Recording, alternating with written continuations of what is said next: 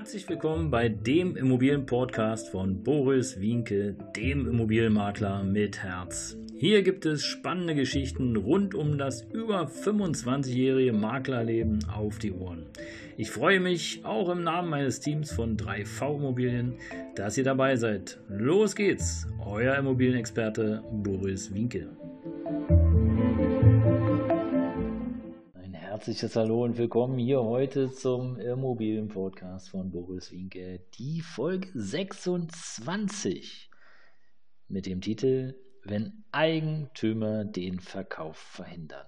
Ja, im Grunde genommen müsste man ja davon ausgehen, wenn jemand seine Immobilie verkaufen möchte, dann möchte die auch verkaufen. Also es gibt ja nur die klassischen Gründe, finanzielle Not, Tod, Zusammenzug, Auszug, ähm, Trennung oder man braucht einfach Geld, um äh, woanders zu investieren. Muss ja nicht immer eine Insolvenz sein, kann ja auch ein Aus- oder Umbau einer anderen Immobilien sein oder man möchte irgendjemandem was vermachen, schenken, vererben, etc. etc.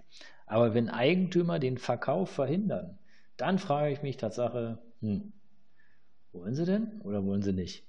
Und das ist sehr lustig, weil oftmals ist es so, dass ich am Anfang des Gespräches frage, sind Sie sich sicher, dass Sie die Immobilie verkaufen wollen? Und wenn da ein eindeutiges Ja kommt, dann kann man ja eigentlich davon ausgehen, dass es auch Ja heißt.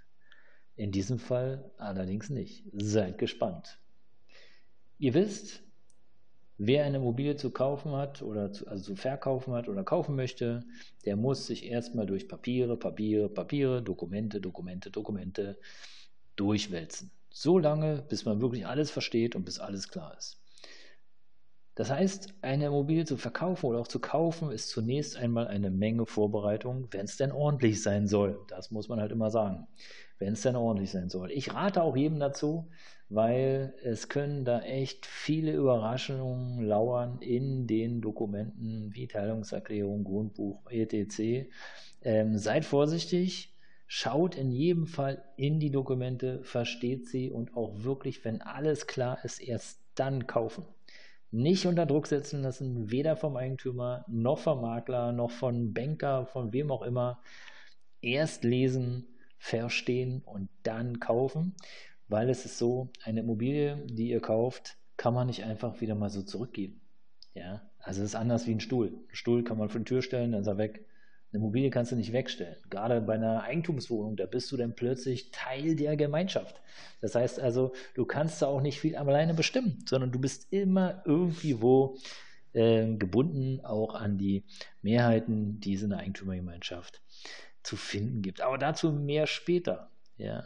Professionelle Immobilienmakler, wie ich also gerade schon sagte, haben, sind vorbereitet und sind, können auf 98 Prozent der Fragen beantworten. Er können 98 Prozent der Fragen ja, beantworten. Ja, also Fragen wie beispielsweise, ja, warum will denn der Immobilieneigentümer verkaufen? Oder ähm, ja, es ist hier laut. Das ist so eine Sache, hm, finde ich schwierig.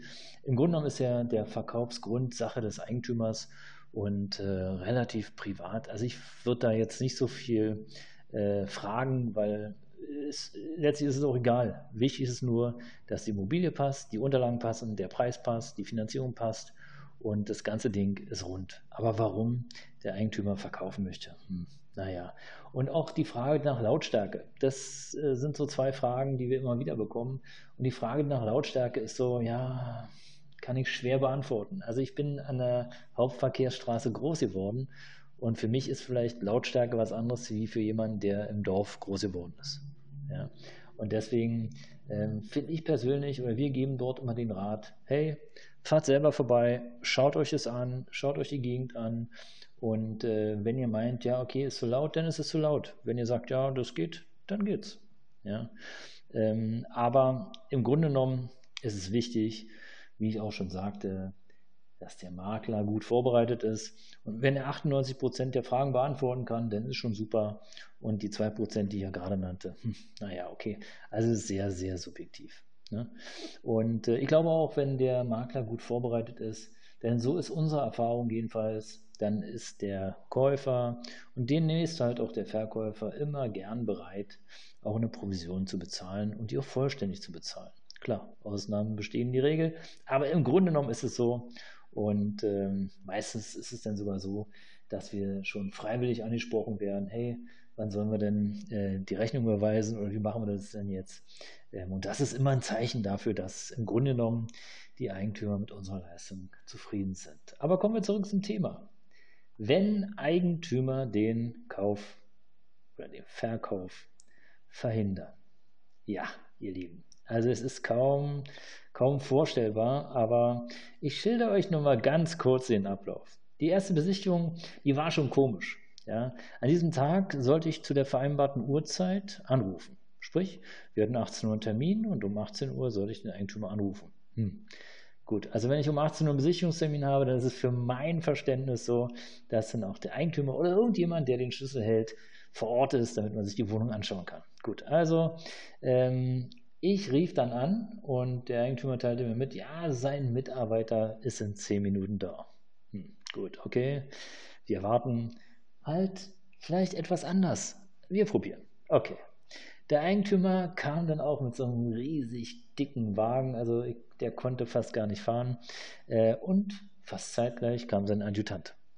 Nun könnte man sagen, okay, hm, naja, wollt jetzt der Eigentümer nochmal sehen, hey, ist der Makler, der Wienke, ist das wirklich ein Makler oder was macht der jetzt da? Ja, und äh, egal. Jedenfalls, der Eigentümer kam und sein Adjutant war auch da. Nun, aber statt der Eigentümer mit mir jetzt die Besichtigung durchführte, machte er folgendes. Er gab seinem Laufburschen die Schlüssel und sagte zu mir, ja, Herr so und so zeigt Ihnen die Wohnung. Okay, dann habe ich mich nicht verabschiedet, habe gesagt, ja, wir telefonieren miteinander, sprechen nochmal über die Konditionen und bla bla bla. Alles schick, alles schön. Als wir dann oben in der Wohnung war, teilte mir der Adjutant oder Laufbursche mit, er müsse die Schlüssel erstmal wieder zurückgeben an seinen Chef, der unten wartet. Okay, dachte ich mir, gut, naja, dann soll er ihn halt zurückgeben, was soll's. Ja. Und nach 20 Minuten, also ihr könnt euch das nicht vorstellen, so eine Dreizimmerwohnung ist ja nicht riesig. Und wenn man so ein paar Jahre gemacht hat, dann, äh, ja, dann kennt man im Grunde genommen auch mit dem ersten Blick schon, okay, was ist das für eine Wohnung?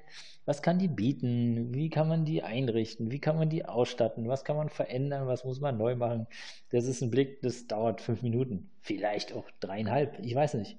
Aber 20 Minuten ließ der Typ mich da in der Wohnung warten und kam dann freudestrahlend zurück mit der Info, naja, er hätte jetzt schnell noch eine Wohnung besichtigt, äh, die oben im Haus angeboten werden, ist ungefähr die gleiche Wohnung.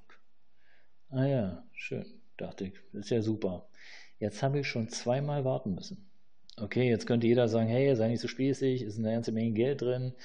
Aber meine Einstellung ist da echt anders. Also jeder kann von uns, von meinem Team, von mir erwarten, wenn wir eine Uhrzeit ausmachen, sind wir vorher da, wir sind vorbereitet, wir haben die Schlüssel und es geht los.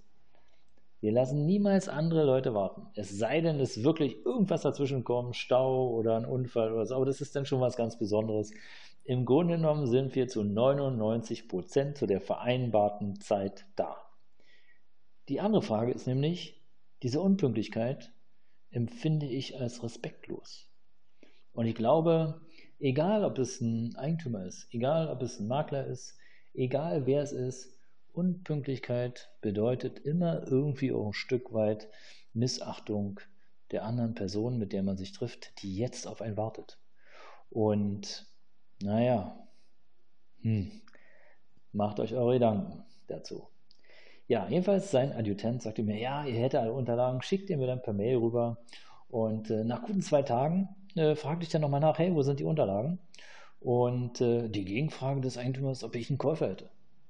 Ja, sage ich, Käufer habe ich, aber ich muss noch die Unterlagen prüfen, um einfach zu schauen, was da so alles da ist und ähm, was vielleicht noch fehlt und äh, ob irgendwelche Dinge sind. Manchmal sind es ja so Instandhaltungsrücklagen, die man noch einkaufen muss und und und.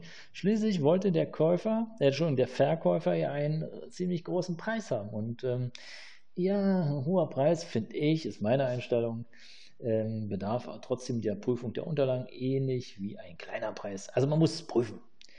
Ja, er will die Dokumente, ähm, na, er muss mal sehen wir könnten ja gleich einen Notartermin vereinbaren. Und dann habe ich zu dem Eigentümer gesagt, Mensch, lieber Eigentümer, ich will jetzt nicht bessere, äh, also besser klingen wie andere oder so, aber der Notar braucht ja auch Dokumente. Der braucht ihren Ausweis, der muss wissen, wie sie wohnen, der braucht eine Kontonummer, der muss vor allen Dingen auch die Miteigentumsanteile antragen. Also ich kann gar keinen Kaufvertragstermin machen.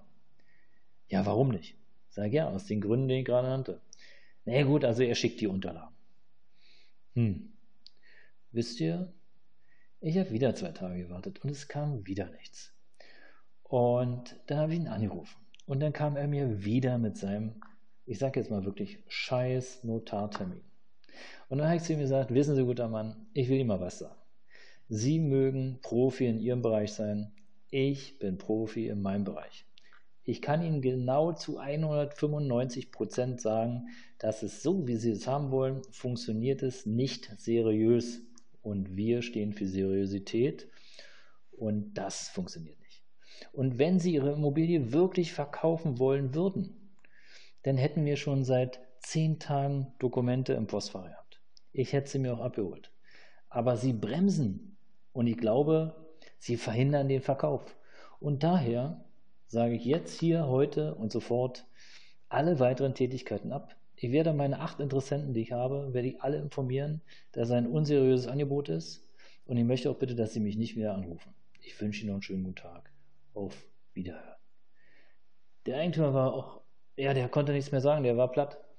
Der hat nicht mal, der hat sich nicht mal verabschiedet. Aber wisst ihr, es ist mir letztlich egal, weil im Grunde genommen ist es so, ey, ihr beauftragt mich ja auch ein Stück weit oder uns und ihr wollt natürlich auch Informationen haben. Und wenn da nichts kommt, ja, dann stellt sich doch automatisch die Frage, hey, wofür bezahle ich denn den Makler?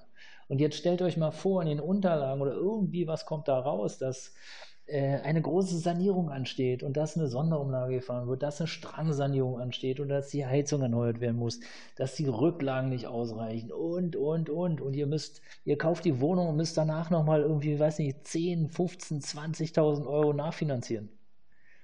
Ja, wisst ihr, was ich denn als erstes, ich als Makler als erstes auf dem Tisch habe? Die Schadensersatzklage. Ja, aber da habe ich keine Lust zu. Und weil ich da keine Lust zu habe und weil ich einfach auch keinen Bock habe auf solche Leute, äh, die auch überhaupt nicht wissen, was sie wollen, obwohl ich sie mehrfach gefragt habe, ja, dann lassen wir das. Dann sollen sie doch einen anderen Makler beauftragen, irgendjemand, der sich da die Zähne ausbeißt. Aber wisst ihr, die Zeit für solche Leute ist einfach zu schade. Und ich glaube daran, dass es wichtig ist, vorbereitet zu sein. Ich glaube daran, dass es ordentlich sein muss und ich glaube daran, dass wenn alles ordentlich ist, dass es noch im Nachgang keine Probleme gibt. Und insofern, ja, das war die Story, wenn der Eigentümer den Verkauf verhindert. Und äh, insofern herzlichen Dank für euer Ohr. Ich freue mich, wenn ihr dabei bleibt. Abonniert gerne den Kanal. Euer Immobilienmakler mit Herz, Boris Winke.